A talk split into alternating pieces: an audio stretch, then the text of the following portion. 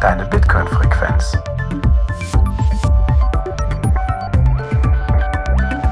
Herzlich willkommen bei Notsignal, deine Bitcoin-Frequenz. Ich bin der Chris und ich habe heute im Netzwerk wunderbare Notes gefunden. Und zwar den Calzo. Hallo Calzo. Hallo zusammen. Hallo. Und dann haben wir einen wunderbaren Gast, der bei uns schon mal zu Besuch war und ich konnte es überhaupt nicht abwarten, ihn wieder als Gast zu haben. Wir haben heute da den Volker. Hallo, schön mal wieder da zu sein. Super, klasse Volker. Vielen, vielen Dank, dass du unserer Einladung gefolgt bist. Ich freue mich auf unser Thema. Wir haben es schon fast angesprochen. Es geht heute um Notes. Aber bevor wir starten, Nochmal, dieser Podcast ist werbefrei. Ihr kriegt hier keine Werbung vorgelesen, sondern es ist ein Value for Value Podcast. Und wenn euch dieser Podcast Mehrwert bietet und ihr uns unterstützen wollt, dann würde uns eine Spende per Lightning oder über Paynim helfen oder ihr hört diesen Podcast einfach über euren Podcast 2.0 Player und schickt uns einen Boost. Und wenn der Volker uns seinen Lightning Pub Key mitteilt oder seine Albi-Daten, dann wird der Volker auch beteiligt an dieser Folge. Das haben wir noch gar nicht gesagt, Volker. Kleine Überraschung. können wir nach der Sendung drüber sprechen. Also wir können das splitten. Machen wir sehr gerne. Machen wir auch in der Regel. Aber bevor wir ins Thema starten, das Obligatorische. Lieber Volker, hast du die Blockzeit? Ja, gern. Die Blockzeit ist die 802525. Ja, das kann ich bestätigen. Ist schon ganz schön lange, ne? Ja, seit einer Stunde. 58 Minuten. Oh, was ja. ist denn da los? Spannend, spannend. Die Blockchain ist abgestürzt. Mal gucken, vielleicht sind wir am Ende der Folge immer noch beim gleichen Block. Dann haben wir ein Problem. Bevor wir starten, Volker, es ist eine Unterlassungssünde, wer dich jetzt noch nicht kennt und unseren Podcast gehört hat. Nichtsdestotrotz würde ich dich ganz kurz bitten, magst du ganz kurz was zu dir sagen? Wer bist du, Volker? Ja, äh, was soll ich da sagen? Ich bin halt der Volker. Ähm, ich habe äh, 2016, 17 sowas mit Bitcoin angefangen und habe mich da in die Technik eingearbeitet und versucht seitdem so viel wie möglich vom Bitcoin-System zu verstehen. Habe ganz gute Voraussetzungen dafür, weil ich Informatik studiert habe und seit längerer Zeit investiere. Kenne da also mehrere Seiten. Außerdem bin ich ein bisschen älter und habe relativ viel Erfahrung mit allen möglichen Phänomenen des menschlichen Zusammenlebens. Habe dann über einen Clubhouse-Kanal eine relativ breite Audience gefunden im, im Bitcoin-Space. Von da kennen mich wahrscheinlich viele. Und seit ein paar Jahren übersetze ich ganz gerne Bücher im Bitcoin-Bereich von äh, Kalle Rosenbaums Grocking Bitcoin über dem, das ganze Werk von Knut Swanholm und so ein paar andere Sachen. Dadurch bin ich auch ein bisschen der, der Hörerschaft wahrscheinlich bekannt. Mhm. Ja, du, dadurch, dass du Grocking Bitcoin übersetzt hast von Kalle Rosenbaum, haben wir dich ja auch zu unserem Buchclub hin und wieder mal eingeladen. Ich erinnere mich noch ganz lebhaft an die Folge zu Wallets, zu hierarchisch deterministischen Wallets. War für mich total mindblowing. Es war auch super, dich dabei gehabt zu haben, weil du uns sehr geholfen hast, das ganze Thema aufzuarbeiten. Also ich äh, würde sagen, wir packen die Folge nochmal in die Show Notes, Kalzo, ne? Ja, sehr gerne. Ist notiert. Und dann hatte ich dich äh, mal zu Gast bei der Bitcoin-Bibliothek und ich muss sagen, das ist eine der meistgehörtesten Folgen und zwar haben wir das White Paper auseinandergenommen und das war auch richtig, richtig gut. Deshalb freue ich mich umso mehr, dass wir heute ein spannendes Thema haben. Ich verrate mal, worum es geht. Also, wir wollen in dieser Folge mal beleuchten, welche spieltheoretische Funktion Bitcoin Nodes im Machtgeflecht, naja, vielleicht ein bisschen blödes Wort, also im Machtgefüge oder in den Checks und Balances von äh, Bitcoin zukommt. Denn es heißt ja so schön, hold your keys and run your node oder run a node. Aber reicht es wirklich, eine Node zu betreiben, um eine Stimme im Bitcoin-Netzwerk zu haben? Muss man hierfür nicht ein ökonomischer Akteur sein? Ab wann ist man ein ökonomischer Akteur in Bitcoin? Welche Akteure haben im Falle eines Forks das Sagen und wie entstehen ihre Stimmen? Also das sind lauter Fragen, die so ein bisschen in der Luft schweben und die wollen wir gerne mit dir mal diskutieren. Lass uns mal anfangen. Volker, welche Arten von Nodes gibt es denn? Fangen wir beim,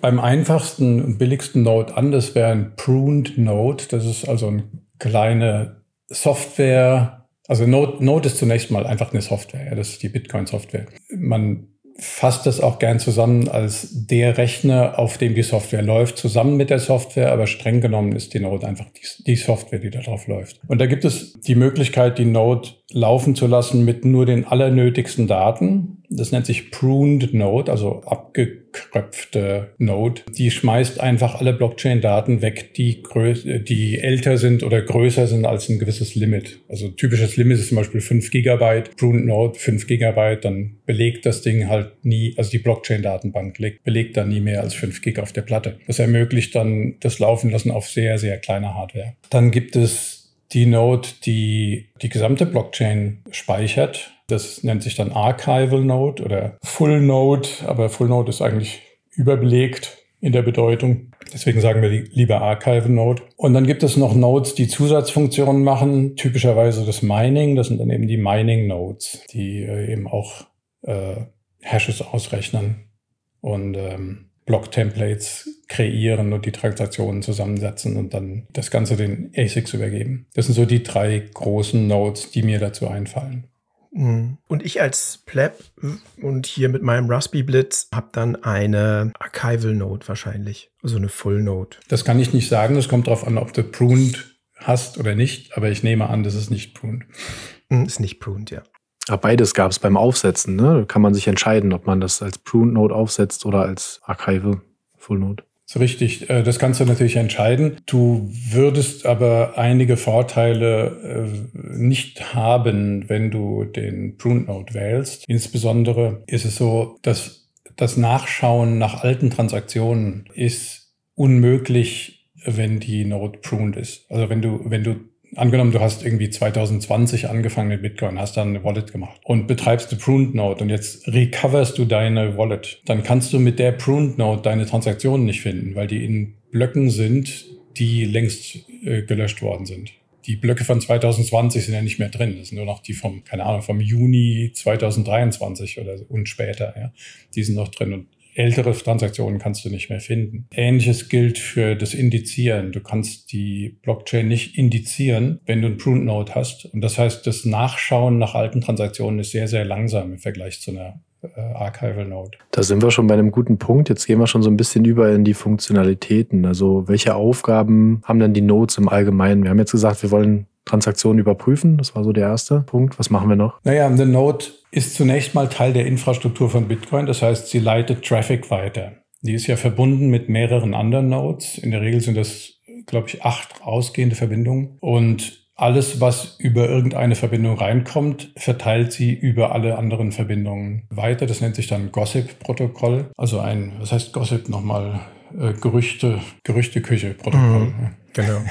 Und sie broadcastet auch eigene Transaktionen, wenn du irgendwelche ökonomische Aktivität hast. Also wenn, wenn du Transaktionen losschickst, dann broadcastet deine äh, Node eben selbst generierten Traffic. Und immer wenn ein Block announced worden ist, der neu gemeint worden ist, dann wird dieser Block runtergeladen von irgendeinem Peer, also von irgendeiner deiner Connections und den wirst du dann auch validieren. Das heißt, du prüfst, dass die in dem Block vorhandenen Transaktionen gültig sind, dass in dem Block alle Regeln eingehalten worden sind, die im Teil des Konsenses sind. Also insbesondere natürlich solche Sachen wie, dass der sich nicht die Block-Subsidy einfach mal verzehnfacht hat. Das sind also Sachen, die, die dazu führen, äh, also so, sobald du bei einem Block feststellst, dass eine Regel gebrochen wurde, wird dein Node die IP-Adresse, also zunächst den Block zurückweisen, weiterhin die IP-Adresse des Nodes, von dem er diesen Block bekommen hat, für 24 Stunden sperren und außerdem allen anderen Peers Bescheid sagen, dass er diese IP-Adresse gesperrt und den Block zurückgewiesen hat, sodass ich ein ungültiger Block praktisch unmöglich im Netzwerk verteilen kann. Und dass jeder Akteur, der das versucht, außerdem penalisiert wird für 24 Stunden. Das ist so das Default-Verhalten von dem Node. Mhm. Jetzt habe ich hier meinen super Raspberry Blitz und ich habe hier einen Full Node. Macht mich das nun automatisch zu einem souveränen Mitglied des Netzwerks? Nein, aber zu einem coolen. jedenfalls, jedenfalls cooler Danke. als alle anderen. also es okay. macht dich technisch gesehen zu einem souveränen Netzwerkteilnehmer, weil du eben technisch an das Netzwerk angebunden bist und dem Netzwerk auch in der Infrastruktur hilfst.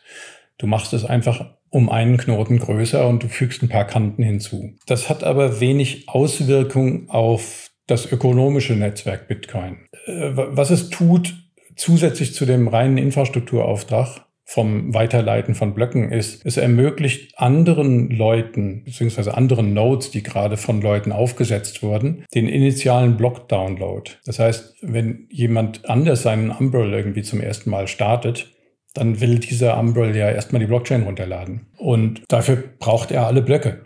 Wo kriegt er die her? Die kriegt er von irgendwelchen Archival Nodes. Und die kriegt er natürlich nicht von Pruned Nodes, denn die haben ja nicht alle Blöcke. Mhm. Ich glaube, wir nähern uns langsam an, weil äh, hierzu hast du schon das ökonomische, die ökonomische Infrastruktur von Bitcoin angesprochen. Und da will ich auch so ein bisschen hin. Aber machen wir mal weiter. Also es gibt ja dieses Bild des Mexican Standoffs, wo, sagen wir mal, im Film gibt es ja immer so ein paar Memes auch zu, sich irgendwie drei Leute gegenüberstehen und alle bedrohen sich mit einer Waffe. Also es gibt eigentlich sowas wie eine Patt-Situation und eigentlich bedarf es eines gemeinsamen Konsens, dass die Situation gelöst wird.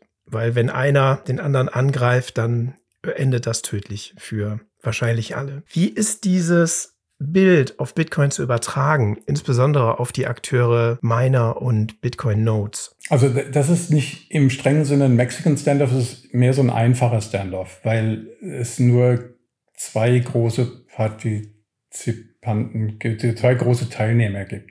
Es gibt die Miner und die Nodes, die Developer spielen da keine große Rolle direkt und die Konsumenten in dem Sinne spielen eigentlich auch keine Rolle. Nur in zweiter Linie schon, aber nicht in erster Linie. Also in erster Linie ist es ein Standoff zwischen den Minern und den Nodes. Und das Verhältnis zwischen diesen beiden Teilnehmern ist eigentlich identisch mit dem Verhältnis zwischen der Notenpresse und dem Händler beziehungsweise dessen Prüfgerät für Banknoten. Also die Noten, äh, die Miner sind wie die Notenpresse. Die Miner produzieren Geld. Die Miner produzieren Coins. Und zwar ist jetzt zweitrangig, ob das in den ersten 140 Jahren diese Subventionscoins sind, die aus der Block-Subsidy resultieren, oder ob das später auch nur noch reine Fee-Coins sind. Es ist immer so, dass eine Coinbase Geld enthält, was quasi frisch in, in Umlauf kommt. Und dieses Geld muss von den Nodes geprüft werden, ob das gültig ist.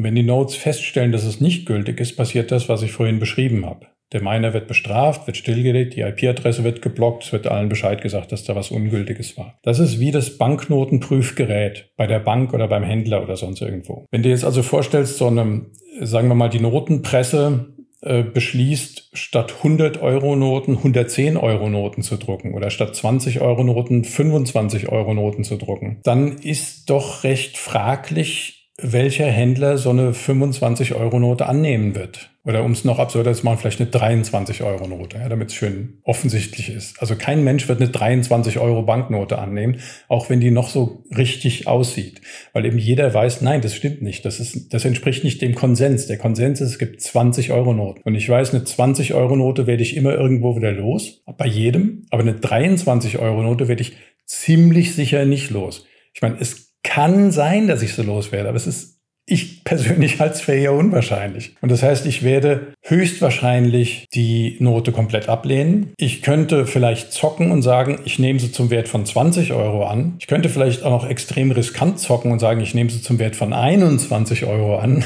was der Notenbank, also der Notenpresse quasi ein gewisses ökonomisches Plus bescheren würde. Aber ich würde sie ganz sicher nicht zum Nennwert annehmen, weil eben die Wahrscheinlichkeit, dass ich dieses Geld hinterher benutzen kann, erfolgreich in einem, in einem Kreislauf, in einem Wirtschaftskreislauf, ist gering. Okay. Und das ist genau dasselbe, wenn eine Fork passiert, wie es 2017 war mit dem Bitcoin äh, Cash. Wenn sich so eine Fork ankündigt, du musst als Node entscheiden, willst du dieses Geld annehmen oder willst du dieses Geld nicht annehmen? Und wenn da eben was sehr Merkwürdiges kommt, dann kann deine Node sagen, nein, die nehme ich nicht an, das ist Geld, was ich nicht will. Und das kannst du nur mit deiner eigenen Node machen. Das kannst du nicht machen, wenn du dein Geld zum Beispiel auf der Exchange liegen hast, weil dann die Exchange entscheidet, welches Geld sie annimmt. Und du hast ja nur einen Schuldschein gegenüber der Exchange.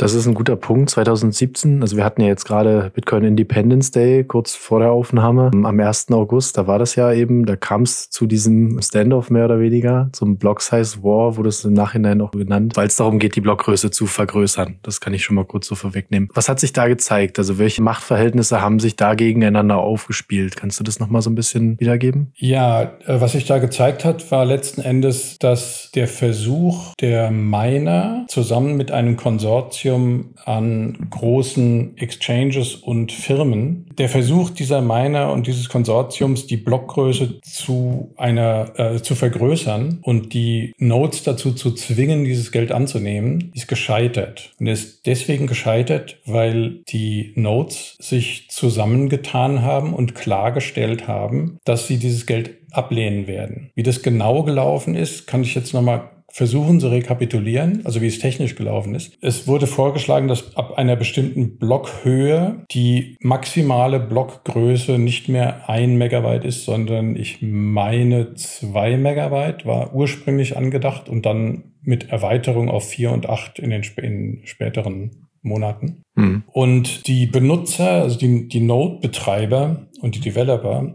haben die Hände über den Kopf zusammengeschlagen und haben gesagt, nein, das ist der falsche Weg, das wollen wir nicht. Aber wie können wir verhindern, wenn sich alle Miner gleichzeitig dazu entscheiden, das zu machen? Und der Weg, das zu verhindern, war, eine Software zu schreiben, die sagt, wehe, ihr macht das, wenn bei dieser Blockhöhe, ich weiß nicht mehr, 600 irgendwas 1000, wenn bei dieser Blockhöhe tatsächlich ein Block kommt, der größer ist als ein Megabyte, dann werden wir den zurückweisen. Ja, das, also das, was jeder normale Node gemacht hätte. Aber es war irgendwie, es war gekoppelt mit einer Signalisierung irgendeiner Form, so dass die Miner gesehen haben, dass unglaublich viele Nodes diesen speziellen Client runtergeladen haben. Das war dieser sogenannte User Activated Soft Fork Client. Das heißt, es war klar, dass 95 äh, oder 97 Prozent der bekannten Nodes diese Software installiert haben, die definitiv diese Blöcke hätte äh, zurückgewiesen hätte. Und daraufhin haben die Miner ungefähr eine halbe Stunde vor dieser Blockhöhe tatsächlich klein beigegeben und haben weiter kleine Blöcke gemeint. Das war sehr spannend, weil man bis zum letzten Moment nicht wusste, wie es ausgeht. Leider mhm. fehlt mir jetzt äh, wow. dieser, dieser ganz kleine Passus. Das kann man vielleicht später noch in die Shownotes reintun, wenn sich irgendjemand erbarmt, mir das nochmal zu erklären. Weil der normale, unveränderte Client hätte ja auch die größeren Blöcke einfach zurückgewiesen, weil sie eine,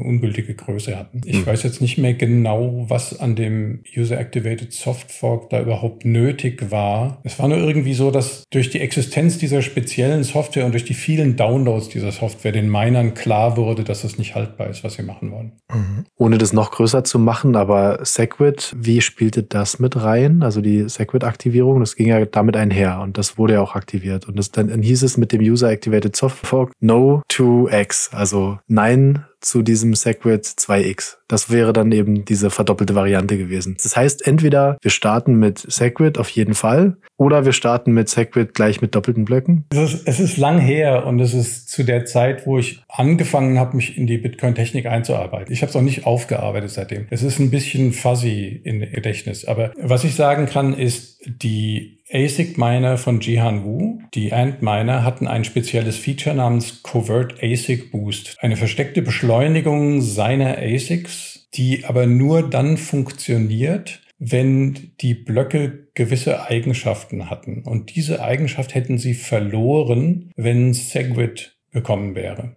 Okay? Also mit dem Softfork zu Segwit, zu Segregated Witness, wäre es Jihan Wu nicht mehr möglich gewesen, ungefähr 10% mehr Leistung zu haben mit denselben ASICs, die er auch seinen Kunden verkauft, weil er nicht mehr dieses Covert ASIC Boost hätte benutzen können. Das wollte er nicht. Deswegen hat er und Roger Ver zusammen eine Allianz gebildet, um zu verhindern, dass Segwit aktiviert wird. Die Bitcoiner-Gemeinde wollte Segwit haben, weil Segwit eine notwendige Bedingung war für Lightning. Ohne Segwit hätte Lightning nicht einfach umgesetzt werden können. Das wäre sehr kompliziert geworden. Lightning war die bevorzugte Skalierungsvariante für alle Leute, die ein bisschen was im Hirn haben, sagen wir mal. Also alle, alle relevanten Bitcoiner waren dafür, per Lightning zu skalieren, nicht über Blockgrößen Änderung, aus guten Gründen. Also Roger Ver und Jian Wu wollten aber diese 10% Bonus nicht verlieren und waren deswegen dagegen und haben versucht, eine, eben diese Allianz auf die Beine zu stellen, wo auch ganz viele große mit dabei waren, unter anderem die DCG Group, und die einfach erzwingen wollte, dass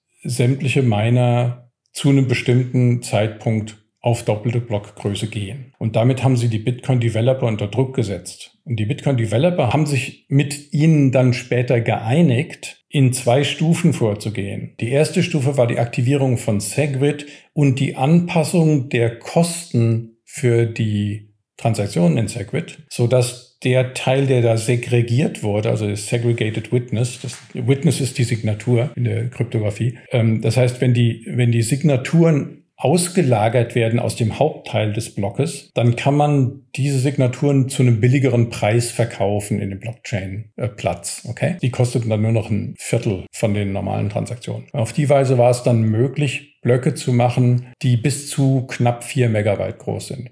Und damit waren die, war diese Big Blocker Seite zunächst mal zufrieden und die Blockchainer Seite war zunächst mal auch zufrieden, weil erstmal ja keiner Segwit benutzt. Das heißt, die Blöcke bleiben erstmal klein und erst wenn die dann, wenn die Benutzung von Segwit immer mehr wird, dann wachsen die Blöcke dann ganz langsam. Jetzt waren die Miner aber nicht vollständig zufrieden. Die haben nämlich erzwungen, dass man außerdem in ein paar Monaten, also ein paar Monate später nach diesem ersten Fork, nochmal forkt und da die Blockgröße verdoppelt. Das war das Segwit 2x. Und da haben die Bitcoiner ganz clever reagiert. Die haben nämlich gesagt, ja, ja, klar, machen wir dann. Aber jetzt machen wir erstmal dieses Segwit-Upgrade. Haben sie das Segwit-Upgrade durchgedrückt. Und dann kamen die Miner und sagten, jetzt, ein paar Monate später, jetzt wollen wir unser Segwit 2x. Und dann haben die Bitcoiner gesagt, no, no 2x. Das war die No-2x-Bewegung. Die haben gesagt, wir machen zwar das Segwit, das haben wir hinter uns, aber zu dem 2x machen wir jetzt, haben wir uns anders überlegt. Lassen wir, lassen wir mal. Und das, das wollten die Miner dann eben erzwingen und da kam der User-Activated Soft Fork. So ist es, wie ich mich erinnere, mhm. gelaufen. Bisschen Rugpull für die Big Blogger, ne? Oh, das war, das war brutal, ja. und ein Glück, dass es so gelaufen ist, denn äh, ich meine, die, die Argumente gegen Big Blogs sind erschlagend. Ja, das, die, äh, uns macht das nichts aus. Wir kaufen da irgendwie noch eine Terabyte Platte dazu oder sowas, aber mach das mal irgendwo in, in Lateinamerika. Ich meine, du, du kriegst du vielleicht mit Ach und Krach gerade so die Blockchain durch deine, durch deinen mhm. Datentarif mhm. durch, den du auch im Festnetz hast, also im, im DSL oder was, wo du hast irgendwie keine Ahnung, 500 Megabyte im Monat oder mhm. sowas für, für 30 Dollar. Und äh, da kriegst du gerade so die Blockchain durch, aber wenn die plötzlich viermal so groß ist, ist Game Over für dich. Mhm. Und die, die Validierung, ich meine, die, die Übertragung der Daten und das, das Speichern von dem Zeug ist nicht so das Problem, aber die, die Validierung von den Transaktionen, die wächst sehr in, die, die Zeit dafür wächst sehr stark. Und wenn das größer wird, dann machen die ganzen kleinen Nodes nicht mehr mit. Ah, okay, also sind es drei Punkte. Also einmal ist es die, der Transport der Daten, also die Geschwindigkeit, die du haben musst, um das zu überprüfen. Dann hast du die, den Speicherbedarf, was die Kosten natürlich erhöht, um so eine Node laufen zu lassen. Was genau, wie du sagst, in den, in den Drittweltländern dann noch viel schwerer wird als hier, exponentiell. Und als dritten Punkt hast du gerade noch gesagt, die Rechenleistung. Genau, du brauchst sehr große Rechenleistung, weil die Dinger sind, ich meine, das sind 256 Bit-Zahlen, die du miteinander multiplizierst. Das ist nicht so ganz einfach. Mhm. Und das musst du sehr vielfach machen um, um eine Signatur zu prüfen. Und dann, dann ist eben nichts mehr mit einem Raspberry Pi umzusetzen. Sozusagen. Das wäre insbesondere nicht mehr gegangen, wenn das ohne Segwit gelaufen wäre. Aus dem einfachen Grund, es ist ein, ein Problem mit quadratisch wachsendem Aufwand, weil äh, du kriegst wenn du mehrere UTXOs reintust in eine Transaktion, dann signierst du jede Transaktion und in jeder hast du den Hash über die gesamte Transaktion irgendwie drin. Und das wächst sehr stark. Also je mehr du dann UTXOs reintust und je, je länger das wird, je größer das wird, desto häufiger musst du die Signaturen überprüfen und desto länger wird der Dateninhalt, über den du signieren und hashen musst. Und durch das Segregated Witness teilst du die ganzen Signaturen ab, hashst die einmal und signierst dann über diesen Hash ein einziges Mal die Transaktion. Und dadurch ist es nicht mehr quadratisch. Also nur eine Blockgrößenerweiterung zu machen und nicht dieses Auslagern der Witnesses zu machen, hätte definitiv die Rechenleistung von allen kleinen Rechnern rausgekickt. Mhm. Und damit hast du dann Zentralisierung. Ne? Mhm. Es gibt ja auch so ein wunderbares Buch zu den Block Size Wars von Jonathan Beer wo diese ganze Geschichte nochmal chronologisch zusammengefasst wird und auch interpretiert wird. Am Ende gibt es einen schönen Satz, den habe ich nochmal rausgesucht, äh, wo er schreibt, However, at least for now, the dream of a world where ordinary people have ultimate and direct control over the rules that govern their money lives on. Also er sagt hier, ne, dass dieser Traum, dass letztlich die Plebs, die normalen Leute, das Geld kontrollieren und nicht irgendwelche großen Player, das lebt weiter. Und das war, glaube ich, so das Ergebnis der Block Size Wars. Also übersetzt heißt das, dass eigentlich die Nodes bestimmen, wo es lang geht. Deshalb sagt man ja auch, run a node. Jetzt möchte ich aber so ein bisschen zu dem, zum Fleisch der Diskussion kommen. Und da habe ich mir nochmal einen Tweet rausgesucht von NVK, den er hin und wieder mal raushaut. Und ich lese den einfach mal vor.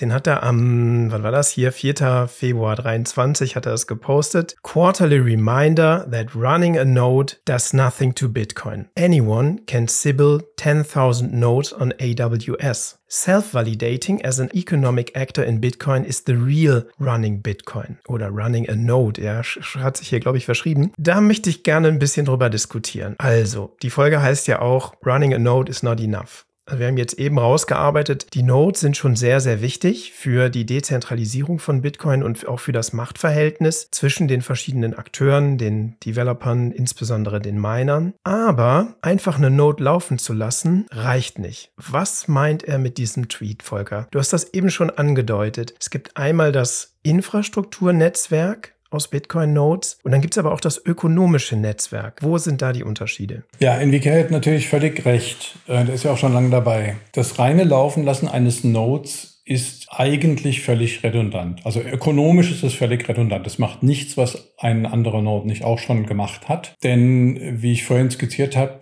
wenn ein Node ein Block bekommt oder eine Transaktion bekommt, die ungültig ist, dann wird das zurückgewiesen und das ganze Netzwerk wird, in, äh, wird darüber informiert, dass da jemand versucht hat zu lügen oder was Ungültiges gemacht hat. Und das, das heißt, das ist eine, wie eine Firewall gegen schlechte Transaktionen und schlechte Blöcke. Das gesamte Netz ist eine einzige Firewall. Wenn du da jetzt noch beliebig viele Netzwerkknoten dazu tust, die alle dasselbe machen, dann tut das überhaupt nichts mehr zur Sache. Das verteilt nur einfach Daten über noch mehr Kanten an, an noch mehr Knoten. Aber die, es passieren keine anderen Entscheidungen, die nicht alle anderen schon getroffen hätten. Weswegen ist es also wichtig, überhaupt eine Node laufen zu lassen? Naja, du möchtest als Bitcoiner, als Besitzer von Coins, möchtest du eben wissen, ob deine Coins wirklich auf der Blockchain gelandet sind oder ob dir nur jemand sagt, dass die da gelandet sind. Nimm mal an, du arbeitest irgendwo und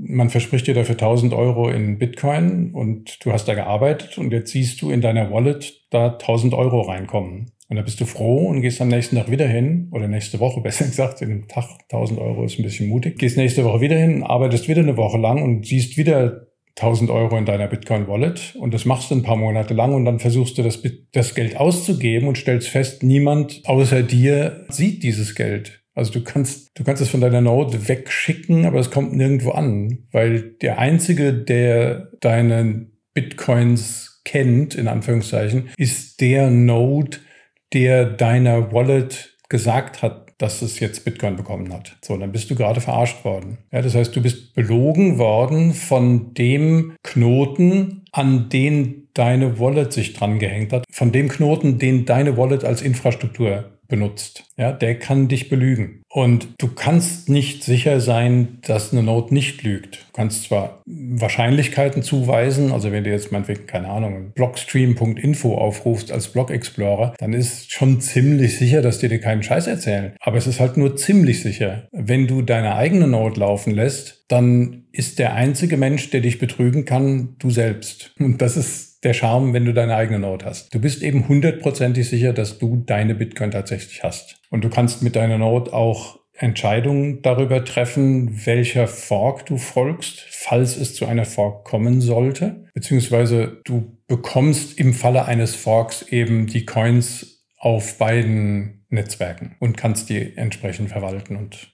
die eine verkaufen, die mhm. andere behalten. Mhm. Ich würde gleich gerne über Forks noch mal ein bisschen später sprechen. Ich würde gerne noch mal bei dem Tweet bleiben und das Vokabular da so ein bisschen auseinanderpflücken. Self-validating as an economic actor. Also ab wann bin ich jetzt ökonomischer Akteur in Bitcoin? Oder was ist ein ökonomischer Akteur? Es ist ein Teilnehmer an dem ökonomischen Netzwerk. Und das heißt, jemand, der Transaktionen entweder versendet oder empfängt, in erster Linie. Mhm. Man kann noch drüber sprechen, ob jemand, der Coins einfach behält oder einfach hodelt, ob der ein ökonomischer Akteur ist. Das ist, ist er sicher in zweiter Linie, nämlich dadurch, dass er sich weigert, die Coins auf dem Marktplatz anzubieten, neigt er das, also tendiert der Preis dazu eher hochzugehen als runter. Insofern ist er sicher in zweiter Linie ein ökonomischer Akteur. In erster Linie würde ich nicht sagen, dass er ein ökonomischer Akteur ist. Er ist es aber, wenn er Transaktionen mhm. mhm. versendet. Also wenn Coins, die in mhm. der Wallet drin liegen, von dem Node versendet werden oder von dem Node entgegengenommen werden. Mhm. Das heißt aber auch, ich bin ein besserer ökonomischer Akteur, wenn ich öfter Transaktionen mit meiner Node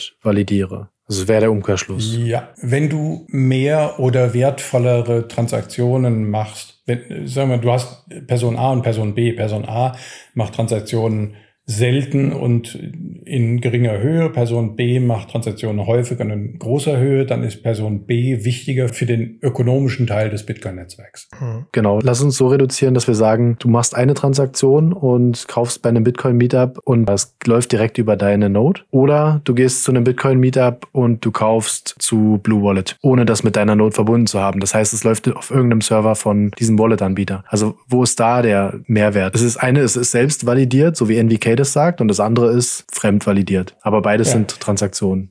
Genau, also wenn du das selbst validierst, hast du den Hebel zu sagen, das ist eine gültige Transaktion oder nicht. Und das bestimmst du durch die Software, die auf deiner Node läuft. Also du kannst eben entscheiden, welche Software du laufen lässt. Diese Software bestimmt, welche Konsensregeln eingehalten sind. Und das ist natürlich in aller Regel einfach Bitcoin die. Ja, das ist die ganz normale Distribution, die eigentlich jeder vernünftige Mensch laufen lässt, die sicherlich auch die Leute bei Blue Wallet laufen lassen. Insofern ist es de facto dasselbe. Aber abstrakt gesprochen ist es so, dass in dem ersten Fall, wo, wo du es mit deiner Note validierst, du die Macht, du das Sagen hast über diese Coins und im anderen Fall hat eben Blue Wallet das Sagen über die Coins. Wenn die irgendwann mal, nimm mal an, dieser Fall 2017, nimm an, das wäre ein bisschen anders gelaufen. Das kann ja beim nächsten Mal wieder anders laufen. Und die, die äh, Leute, die hinter Blue Wallet sind, ähm, treten irgendwie diesem, diesem Konsortium bei, was die Blöcke verändern will. Ja? Und du bist gewöhnt, dass du deine Bitcoin eben einfach zu Blue Wallet schiebst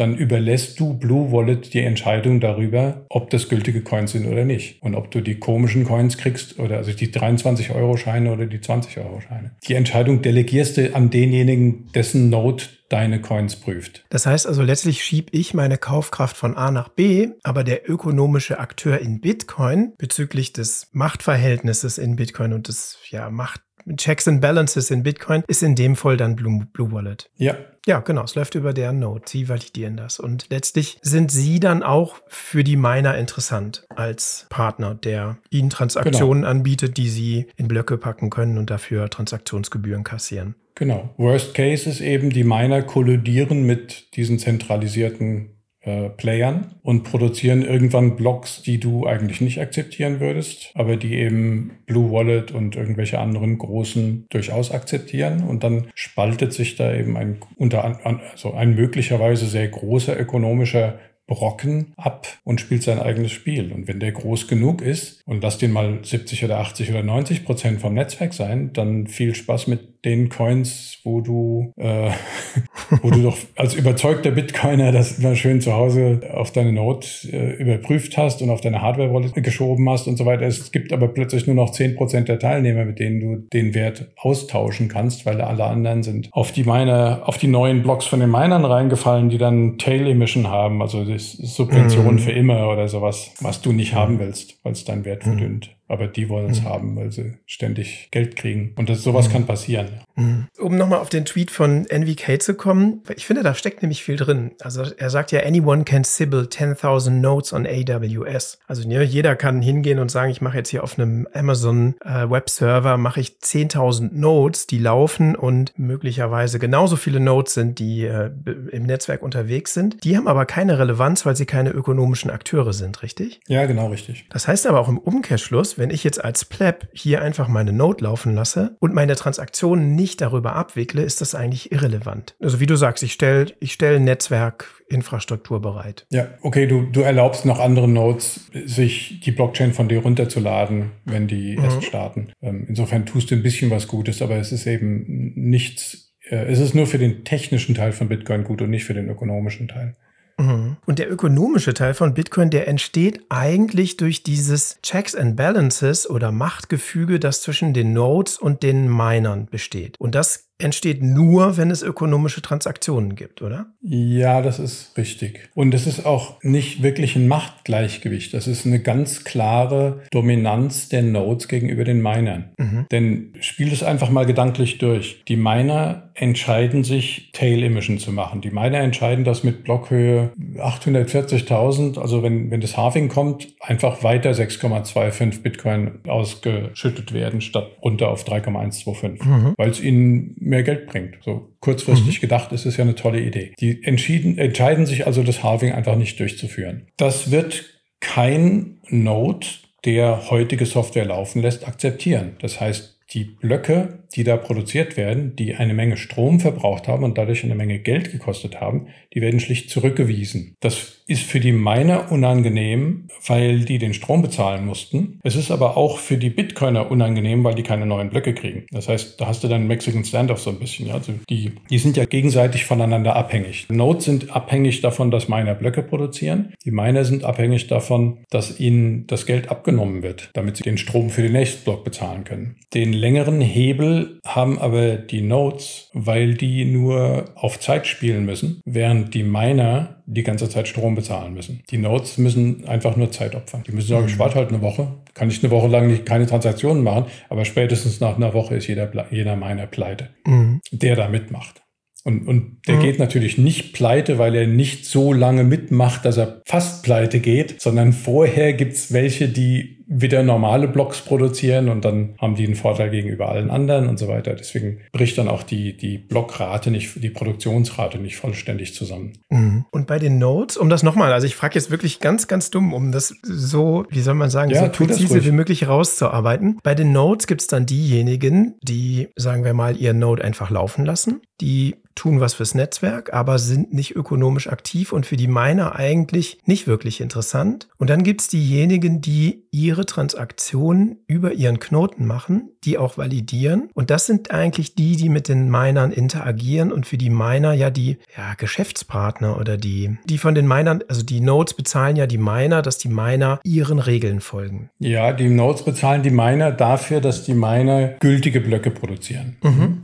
Und das ist derzeit eigentlich noch fast vernachlässigbar, fast, weil die Subvention dermaßen hoch ist, dass die Fees, die Gebühren, die die, äh, die, die äh, Nodes bezahlen, mhm. die in der Transaktion drin sind, vernachlässigbar im Vergleich zur Blocksubvention. Die sind derzeit sowas in der Größenordnung 0,15 Bitcoin pro Block und dem stehen 6,25 Bitcoin an Subvention gegenüber. Mhm. Das heißt, für meine ist es im Moment völlig egal, ob die ob die Nodes agieren oder nicht, oder nicht völlig mhm. egal, ist weitgehend egal, ob Transaktionen reinkommen oder nicht, die, die könnten ganz glücklich einfach monatelang leere Blocks schöpfen. Das wird denen mhm. überhaupt nichts ausmachen, die produzieren dann einfach neues Geld. Ähm, in zweiter Linie ist dann mhm. natürlich die Frage, wenn überhaupt kein Traffic da wäre und keiner mit Bitcoin irgendwas machen würde, ob dann der Preis von Bitcoin nicht sinkt und damit dann der Strom wieder zu teuer ist für die Hashrate und mhm. so weiter. Aber in erster mhm. Linie ist es den Minern egal derzeit. Es wird später anders sein. Das heißt aber mit jedem Halving und je geringer die Subsidy wird, desto wichtiger wird natürlich werden die Transaktionsgebühren und desto wichtiger wird es ja auch, dass die, dass mehr Nodes ökonomische Akteure sind und Transaktionsgebühren bezahlen. Ja, das wird viel gesagt, aber das ist nicht ganz richtig. Es ist egal. Es ist, ist schwer zu verstehen, da muss man lange drüber nachdenken. Der Blockplatz ist ein bis vier Megabyte alle zehn Minuten. Das ist das Angebot, was zur Verfügung steht. Und Demand nach diesem Blockplatz ist immer da. Ist völlig egal, wie viel, wie viele Akteure da gerade Transaktionen reintun.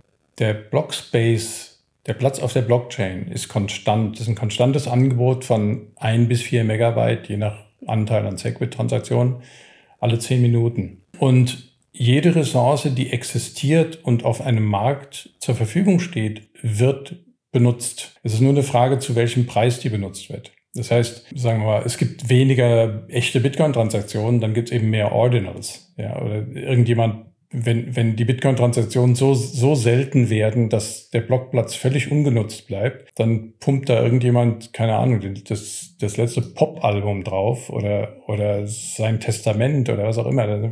Es wird verbraucht, ja, weil Blockchain, Bitcoin-Blockchain ist der redundanteste Speicher, den es je gegeben hat. Überall auf der Welt verfügbar auf, auf Fingerschnippen jederzeit, kannst irgendwo ein Node hochfahren und äh, auf einen bestimmten Block zugreifen und kriegst den immer auch, auch nach, nach drei Atomkriegen gibt's immer noch Bitcoin Blockchain. Ja. Das ist desirable. Das ist einfach eine Eigenschaft für Speicher, die viele Leute schätzen und die anfangen würden, irgendwelche Dinge, die nichts mit, mit Bitcoin zu tun haben, darauf zu speichern. Das heißt, Bedarf ist immer da. Es ist nur die Frage, zu welchem Preis. Wenn jetzt die Transaktionen weniger werden sollten, dann wird eben alternativ äh, durch alternative Nutzung dieser Blockplatz belegt zu dem Preis, den diese anderen alternativen Nutzungen bereit sind zu zahlen. So, das ist der, der eine Teil, den einfach, den man klar sehen muss. Ja, das, der, das Angebot ist da und es wird benutzt werden zu einem Preis, zu irgendeinem Preis. Der andere Aspekt ist, können die Miner damit leben? Und das ist auch ein ganz klares Ja. Die Miner können mit jedem Preis leben, weil die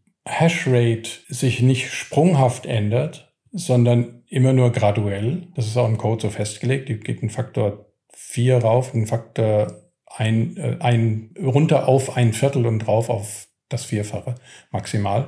Also ganz sprunghaft geht es nicht. Und die Miner sind überall auf der Welt verteilt, laufen mit völlig unterschiedlicher Hardware zu völlig unterschiedlichen Strompreisen. Das heißt, diese ganze Hashrate-Dynamik verteilt sich über Monate und über den ganzen Globus. Und wenn jetzt irgendeine Erschütterung ist in der Nachfrage nach Blockspace oder in dem Preis, zu dem die, der Blockspace gekauft wird, dann scheiden eben erstmal die unökonomischsten Miner aus und gehen pleite oder schalten ihre Geräte ab, weil es nicht mehr Sinn macht, die weiter zu betreiben. Und dann laufen nur noch die effizienteren weiter. Das heißt, jeder Schock in dieser Hinsicht dünnt das Mining-Netzwerk aus in Richtung auf mehr Effizienz. Und äh, wenn das Monate oder vielleicht Jahre lang so weitergeht, dann wird es immer mehr ausgedünnt und dann wird die Hashrate natürlich auch sinken und sinken und sinken. Und das ist nicht schlimm, denn was bedeutet es, wenn die Hashrate sinkt? Das bedeutet, die Sicherheit wird geringer. Das heißt, es, du kannst mit geringerem Aufwand Double-Spend-Attacken machen, was aber nicht weiter schlimm ist, weil ja offenbar kaum noch Transaktionen auf der Blockchain sind. Und das heißt, die ökonomische Aktivität ist gering und dann ist es halt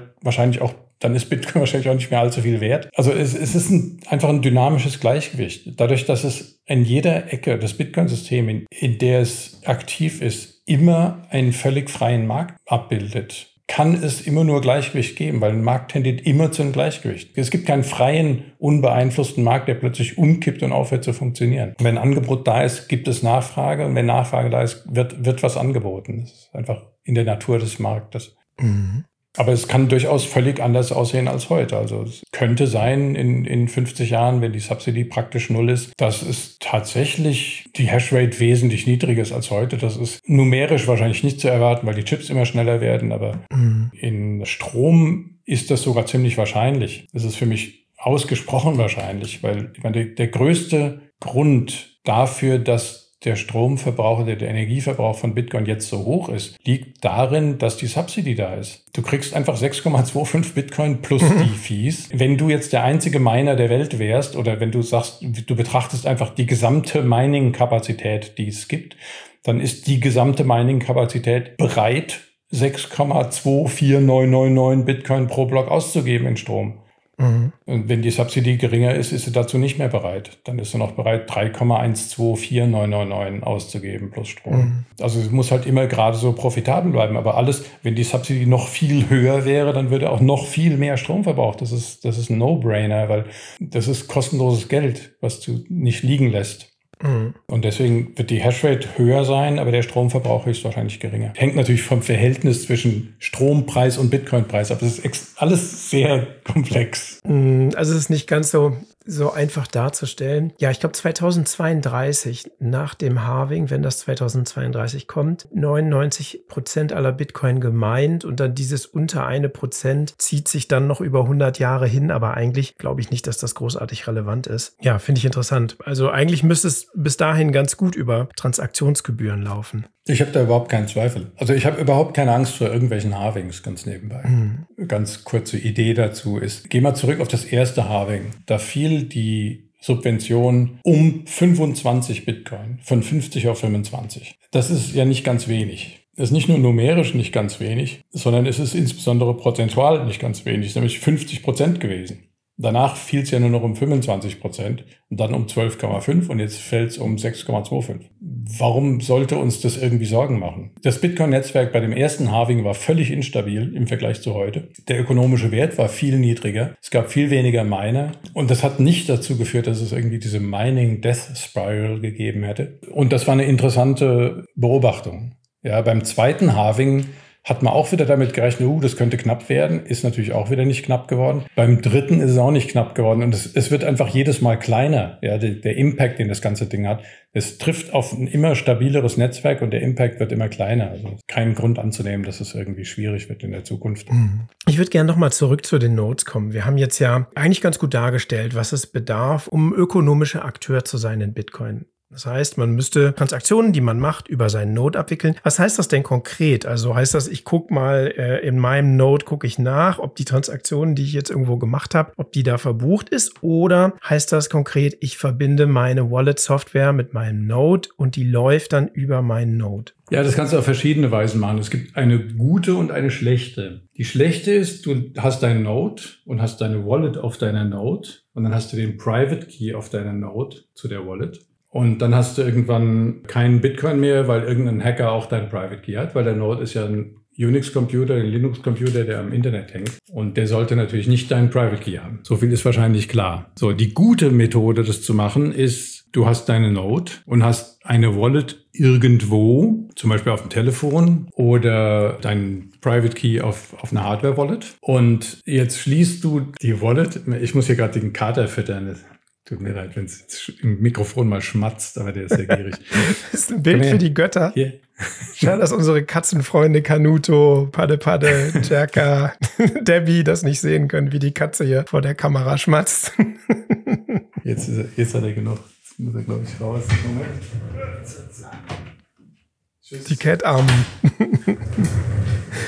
genau. So, wo waren wir? Also, die, die gute Methode, eine Node zu betreiben, so dass sie deine Transaktionen verwaltet und checkt, ist die, du hast deine Node, es ist eine, eine Full, eine Archival Node und sie hat idealerweise noch den Electrum Server drauf. Der ist bei den ganzen Distributionen dabei, also bei Umbrel und, und Run Citadel und äh, MyNode und Raspberry Blitz und so weiter. Da ist das äh, Electrum Server eigentlich immer dabei, eine Option. Und dann verbindest du deine Wallet mit deiner Node, so dass wenn du eine Transaktion abschickst, deine Wallet, deine Hardware-Wallet fragt und bittet zu signieren und deine Node anschließend die Transaktion ins Netz broadcastet. Und wenn eine Transaktion reinkommt zu dir, deine Node das verifiziert, dass das gültige Coins sind und dann deiner Wallet Bescheid sagt, dass sie Coins bekommen hat. Auf die Weise ist dein Private Key sicher, weil er in der Hardware-Wallet drin liegt und deine Transaktionen werden aber vernünftig geprüft durch deine Node. Hat mich auch nur ungefähr drei Jahre gekostet, das von den Bitcoin-Developern rauszukriegen, weil die immer aneinander vorbeigeredet haben. Mhm. Es, es war echt unerträglich. Ich habe die ersten drei Jahre Bitcoin damit zugebracht, hin und her geschickt zu werden zwischen Leuten, die sagen, man soll unbedingt seine eigene Note aufsetzen und unbedingt auch alles nur über Tor und so weiter und das alles Hardcore und die und die Kommandozeilen und so weiter. Ich habe das alles gelernt. Und die eine Hälfte, die hat immer gesagt, du musst deine eigene Note haben und deine ganzen Bitcoin müssen über deine Note laufen und so weiter. Und die andere Hälfte hat immer gesagt, du darfst auf gar keinen Fall einen kompletten Computer irgendwie haben mit deinem Private Key drauf. Das ist total gefährlich, besonders wenn er am Internet hängt und so weiter. Und bloß nicht. Und das Blödeste, was du machen kannst. Und, und beide waren dieselbe Gruppe, nämlich die Bitcoin-Maxis und die Developer. Und ich bin von Pontius zu Pilatus gerannt und habe versucht, das zu konsolidieren. Und es hat mir tatsächlich keiner sagen können, wie die das denn machen, weil die natürlich aus OPSEC-Gründen nicht sagen, was sie wirklich selber machen. Und äh, sie sich auch immer irgendwie gescheut haben, anderen Leuten Tipps zu geben. Aber die Essenz ist, du lässt deinen eigenen Node laufen,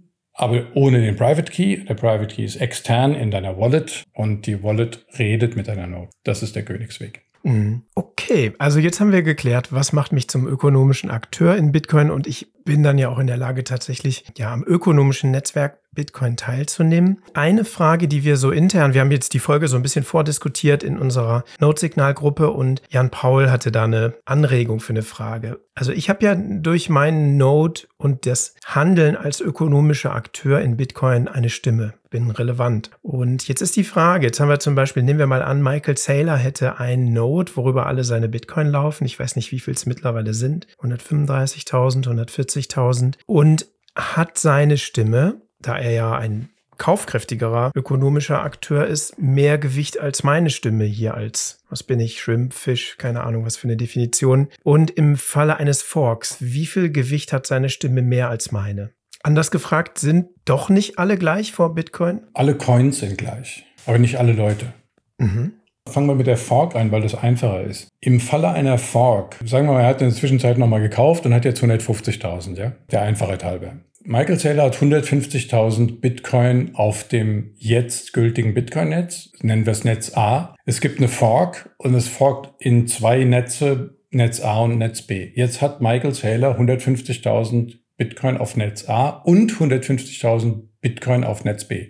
Also irgendwie geforkte Bitcoin. Denn sein Private Key ist ja gültig in Abhängigkeit von den Coins und nicht in Abhängigkeit vom Netz. Das heißt, er kann dieselben Coins auf zwei Netzen ausgeben. Und dasselbe gilt für dich. Nur hast du halt nicht 150.000 wahrscheinlich, sonst würdest du den Podcast hier nicht machen oder auf Value for Value verzichten, auch wenn ich dir das wünschen würde. Aber du hast vielleicht, sagen wir mal, keine Ahnung, 0,1 oder sowas. Und dann hast du halt 0,1 auf Netz A und 0,1 auf Netz B. Insofern ist er dann natürlich nicht der gleiche wie du, weil er einfach in der Summe mehr Geld hat. Aber das ja unabhängig von der Währung. Was komplexer ist, ist die Frage, ob er mehr Aussagekraft oder mehr Entscheidungsgewalt im Bitcoin-Netzwerk hat. Und da ist es eben so, die Entscheidung trifft ja nicht die Person oder die hängt nicht von der Person ab, die hängt auch nicht von dem Node ab, sondern die hängt ab von den Coins, die darüber gerade abgewickelt werden. Ja, und wenn der Sailor 150.000 Coins irgendwo im Cold Storage liegen hat, dann merkt das Bitcoin-Netzwerk nichts davon. Also das ist kein Werteversprechen für die Bitcoin Economy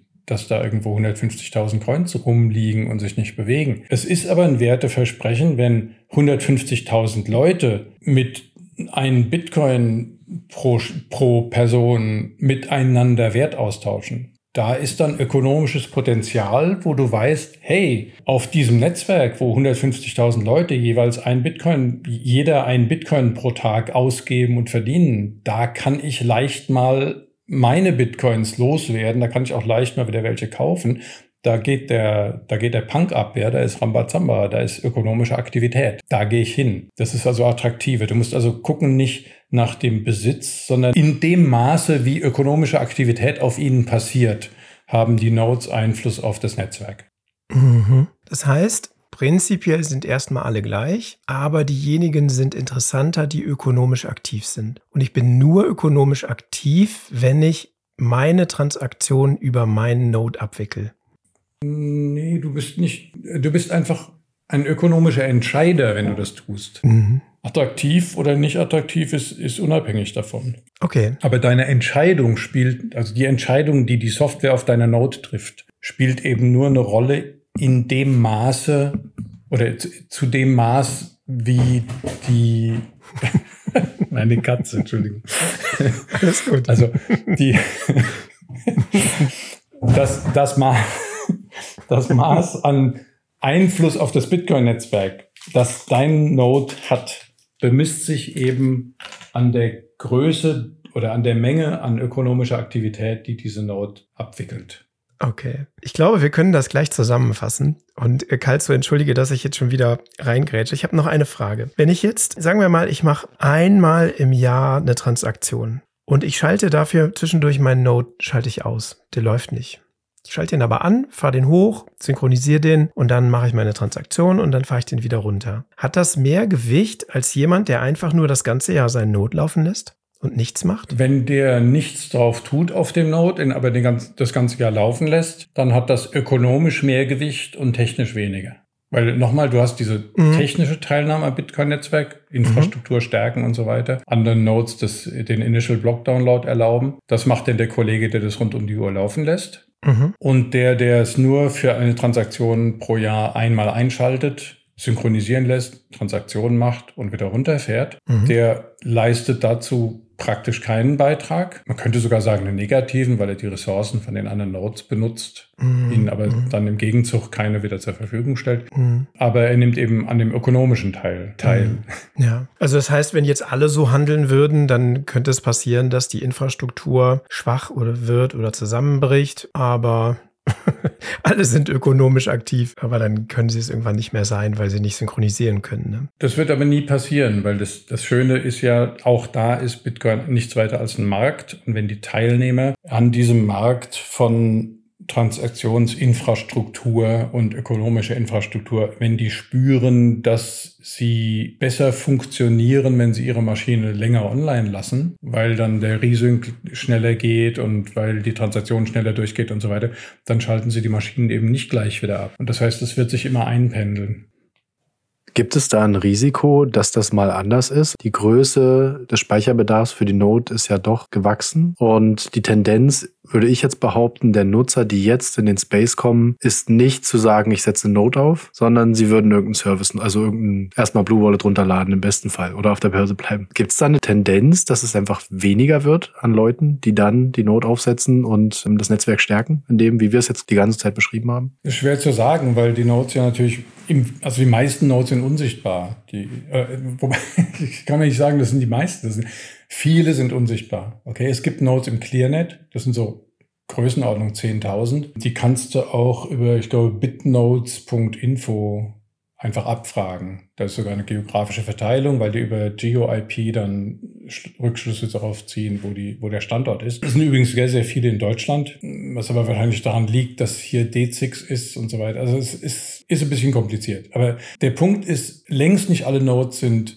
im ClearNet. Ich neige zu der Auffassung, dass die meisten Nodes im, in Tor ähm, über Tor kommunizieren. Und die letzte Messung, von der ich weiß, hat Luke Dashier mal gemacht vor boah, drei Jahren ungefähr. Und da waren es ungefähr 80.000 Nodes. Und die hat er aber nicht präzise messen können, weil du weißt ja nicht, wie viele im Tor-Netzwerk sind, sondern er hat Laufzeit Vergleiche gemacht und geguckt, wie schnell sich Transaktionen propagieren im Netzwerk und so weiter und hat daraus mit irgendwelchen Heuristiken, die nur er kennt, zurückgeschlossen, mhm. dass es ungefähr 80.000 sein könnten. Mhm. Und ob das jetzt, also er sagt immer, er hat Angst, dass es immer weniger werden und er, er zeigt dann auch irgendwie, dass es weniger werden, aber seine Heuristiken kennt keiner und ich kenne keinen zweiten, der diese Untersuchung gemacht hat. Mhm. Und ich selber habe keine Ahnung, ob es mehr oder weniger waren. Ich würde annehmen, dass es eher mehr werden, denn es werden immer mehr Bitcoiner und so viel, so viel steht fest. Also Bitcoiner werden es nicht weniger. Das erlebe ich live bei jedem Meetup und bei jedem. Da würde ich mitgehen, ja. Ja, jedes Mal. Ich meine, guck, guck, wenn du mal wieder diesen, dieses Dampfgerät anmachst, diesen, diesen, diesen komischen Riesenscreen im Wohnzimmer, ähm, wo ja keiner mehr hinguckt. Du schaltest es irgendwie ein, es kommt irgendein Nachrichten oder, oder Börsen, irgendwas und da kommt immer der Bitcoin-Kurs. Und das, das wird immer mehr über Bitcoin geredet. Also das ist gar kein Zweifel, dass Bitcoin selbst zunimmt. Und warum sollten die Nodes abnehmen? Mhm kannst ja auch sehr convenient Bitcoin haben, verwalten, Transaktionen machen, ohne einen eigenen Node zu haben oder ohne deine Software mit, äh, deine Wallet-Software mit deinem eigenen Node zu verbinden. Ja, hoffen wir mal, dass viele Leute diese Folge hören und darüber nachdenken, was denn tatsächlich Nutzer zu einem ökonomischen Akteur macht. Abschließend die Frage, Volker. Is running a node enough? Hi, der Zukunftschris hier. Es gibt eine kleine Anmerkung aus der Zukunft. Naja, wenn ihr das hört, ist es Vergangenheit, aber nicht so vergangen wie der Rest der Folge, die ihr gerade in eurer Gegenwart hört. Hm, sei es drum. Ihr wisst schon, in welcher Zeit ich mich gerade befinde. Irgendwo zwischen eurer Gegenwart und meiner Vergangenheit, die mal eure Zukunft war. Okay, genug davon. Volker, Kalze und ich haben nach der Aufnahme der Folge noch angeregt weiter diskutiert. Und da ist Volker noch ein sehr gutes Argument für das aktive Betreiben eines Bitcoin-Nodes eingefallen. Zukunftsvolker hat es für euch eingesprochen. Mir ist im Anschluss an die Aufnahme eine schön kompakte Formulierung dafür eingefallen, weswegen man seinen eigenen Node laufen lassen sollte, auch wenn der ja eigentlich nichts anderes macht als alle anderen Nodes auch und damit redundant scheint. Es ist ganz einfach. Jeder Node kann sehen, dass so und so viele Sats in einer gültigen Transaktion nach Adresse so und so geschickt wurden. Und er akzeptiert das, wenn alle formalen Regeln eingehalten wurden. Aber nur dein eigener Node stellt fest, dass die Adresse, an den der Satz gingen, auch wirklich unter deiner Kontrolle ist und dass die Transaktion sich durch das von dir gewählte Bitcoin-Netzwerk und nicht irgendeine unerwünschte Fork verbreitet hat. Also kurz zusammengefasst, dein eigener Node ist deswegen wichtig für dich, weil jeder Node zwar die formale Richtigkeit aller Transaktionen verifiziert, aber nur dein eigener Node kann die inhaltliche Richtigkeit verifizieren, weil nur dein eigener Node diesen Inhalt beurteilen kann. Ich hoffe, damit ist es geklärt. Hierzu hat Volker dann noch Folgendes ergänzt. Und weil dieser Inhalt niemanden außer dich etwas angeht, deshalb ist ein eigener Node auch aus Privacy-Sicht die beste Wahl. Vielen Dank für die wichtige Ergänzung, Volker. Nun aber zurück in die Gegenwart.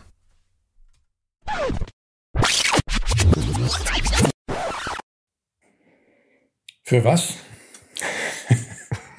Also nur, nur laufen lassen. Wie gesagt, das hilft minimal der Infrastruktur und tut sonst gar nichts. Es, okay, äh, fürs Netzwerk. Es tut für dich ein bisschen was. Es gibt dir das gute Gefühl, dass du Teil des Netzwerks bist und dass du cooler bist als die anderen. Und du hast das Ding im Keller oder irgendwo und kannst Leuten erzählen, dass du so ein Ding laufen lässt. Du kannst dich ab und zu einloggen und auf den Browser gucken oder auf dein Mempool. Das ist alles ganz schön, aber das hilft Bitcoin nicht und das hilft dir selber auch nur begrenzt. So richtig schön ist ein Node zu haben, der einen Electrum-Server hat und deine Wallet dran zu hängen. Das ist auch nicht weiter kompliziert. Das kannst du über Tor machen mhm. oder über ClearNet. Wenn du es über Tor machst, umso besser. Wenn du es über ClearNet machst, musst du, wenn du außerhalb deines WLANs bist, eben von draußen mit dem VPN rein. Aber ist alles kein großes Hexenwerk. Und was dann richtig Spaß macht, ist da ein paar Lightning-Kanäle drauf zu hauen und dann einfach Gas zu geben mit kleinen Spenden, Zaps über Nostr, mhm. äh, Leute, äh, Orange-Pillen, schönste Orange Pill Loop ist irgendwie, wenn du äh, mit irgendeinem Kumpel essen gehst und lässt den Wallet auf Satoshi runterladen und schickst ihm 10 Euro drauf und der sagt, boah, das, aber was kann ich denn damit jetzt machen? Und dann sagst du, ja, kannst bei Bitrefill jetzt einen Gutschein kaufen und bei Edeka einkaufen gehen oder du kannst es mir auf mein Wallet auf Satoshi schicken und dann kommt unweigerlich die Frage, ja, aber das ist dann ja irgendwie nur ein Unternehmen und das kann ich ja dann auch mit PayPal. Und dann sagst du, ey, weißt du was? Dann schickst du nicht auf Wallet of Satoshi, sondern schickst mir auf meine Note zu Hause und dann gibst du dem deine Lightning Wall und dann schickt er es dahin. Mhm. Und dann sagst du, jetzt lädst du nicht Wallet of Satoshi runter, sondern was anderes und dann lässt du ihn was eigenes runterladen oder einfach irgendeine andere Wallet, die auch custodial sein kann. Und dann zeigst du ihm, wie es von Wallet of Satoshi zu Wallet of Satoshi zu deiner Node, zu seiner anderen Wallet, zu irgendwelchen Drittwallets geht. Und es ist alles immer nur dasselbe. Es ist alles Sets. Und dann leuchten die Augen auf. Mhm. Und dafür ist eine eigene Node. Allein dafür hat sich dann schon gelohnt. Wenn du da einmal in die erleuchteten Augen von so einem Freund reinguckst, der es endlich kapiert. mhm. Weil ja, also der, der wichtigste Aspekt, den, den habe ich vergessen, der wichtigste Aspekt davon ist, du, du fragst ihn nach dem Installieren von Wallet of Satoshi, wenn er seine 10 Euro bekommen hat, sagst du dann, hast du den, deinen Namen gesagt? Hast du die Telefonnummer gesagt? Hast du die Adresse gesagt? Wissen die, wer du bist? Die wissen gar nichts. Und das machst du bei jedem Punkt, bei jeder Installation von irgendeiner Wallet oder zu deiner eigenen nach Hause. Bei jedem Schritt sagst du, und niemand weiß, wer das war. Es ist nur klar, dass Wert geflossen ist, aber niemand kennt die Teilnehmer. Und trotzdem funktioniert es und es funktioniert viel besser als das Bankensystem. Das ist, das ist dann schon schön. Mhm. Dafür lohnt sich allein schon.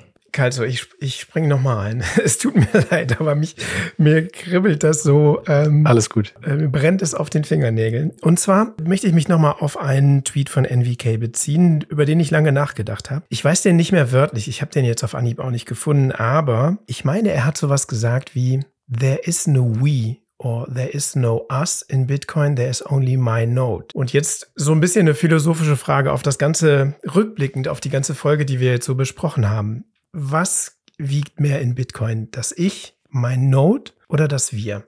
Das Wir, das sich durch die Summe aller Ichs ergibt, macht Bitcoin aus.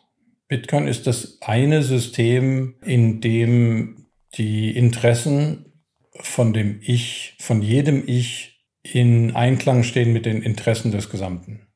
Das ist sonst nirgendwo der Fall, also in keinem System, was ich kenne, ist das sonst der Fall. Mhm. Bei Bitcoin ist es so, dass die Gier aller oder die persönlichen Interessen aller in dieselbe Richtung zeigen wie das Interesse des Gesamten. Das heißt, wenn jeder sich, wenn jeder nur versucht, für sich selbst das meiste rauszuholen, dann ist dem Gesamten, dem, dem Gesamtsystem am meisten geholfen. Und das ist möglicherweise das, was der NWK damit meinte. Mhm. Es ist auch möglich, dass er meinte, hört auf, äh, immer zu sagen, wir müssen das tun und wir müssen das tun und wir Bitcoiner sind so und so. Das wir gibt's nämlich ganz bestimmt nicht. Wird immer wieder versucht, von irgendwelchen, von Einzelnen, besonders auf Twitter, irgendwie die, die Bitcoiner als Gruppe zu irgendwas zu bewegen. Das wird immer scheitern, weil die nicht homogen mhm. sind. Mhm. Und es ist keine Gruppe ist irgendwo homogen. Ja, die, Menschen haben immer Eigeninteressen. Nur bei Bitcoin ist es nicht verborgen. Bei Bitcoin ist offensichtlich und gut, dass jeder ein Eigeninteresse hat, weil das Eigeninteresse eben zufälligerweise, ne,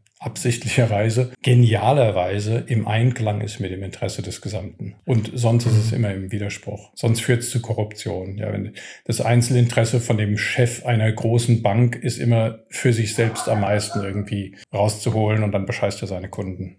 Also ganz, ganz drastisches Beispiel. Ne? Oder ein mhm. Eigeninteresse vom Politiker ist, wiedergewählt zu werden und deswegen bescheißt er halt sein Volk und belügt. Es ist, bei Bitcoin ist das Eigeninteresse im Einklang mit dem Interesse des Gesamten und Deswegen ist das Ich, das Ich geht im Wir auf. Ja? Die Summe mhm. aller Ichs bildet ein gutes und funktionsfähiges Wir. Deswegen ist das Ich genauso wertvoll, weil es eben nicht das Wir kaputt macht. Aber man soll auch nicht, und das ist eben dieser andere Aspekt von, von NVK, man soll nicht versuchen, für Bitcoin zu sprechen. Mhm. Das nicht funktioniert. Also es funktioniert eigentlich nur, weil es in ernster, erster Instanz Individuen gibt, Nodes, die entscheiden, was sie für Software laufen lassen wollen und die ökonomisch handeln und auch für sich in ihrem Interesse ökonomisch handeln und daraus ein Wir entstehen lassen. Das heißt also eigentlich ohne die Individuen, ohne die Nodes gäbe es Bitcoin gar nicht. Ja, so viel ist sicher.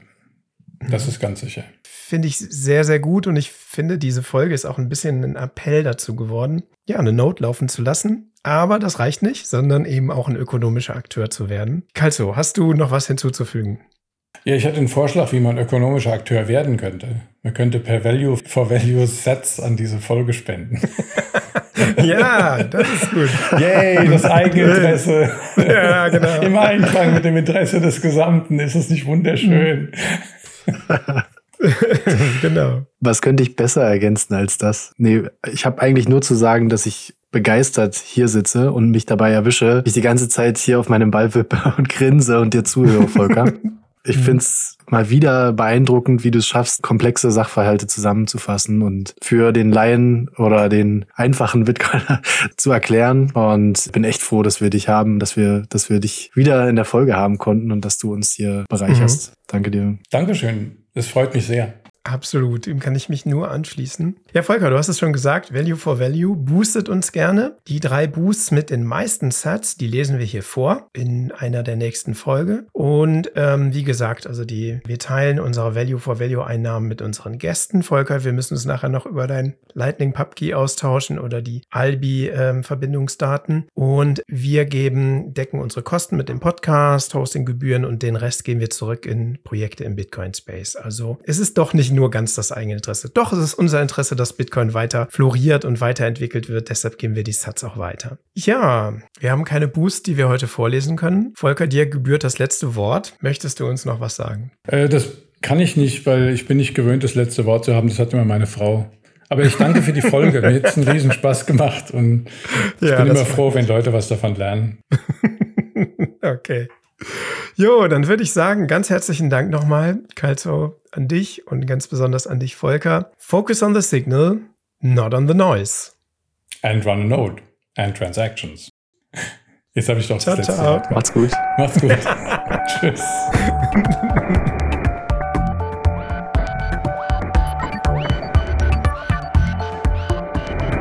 Notsignal.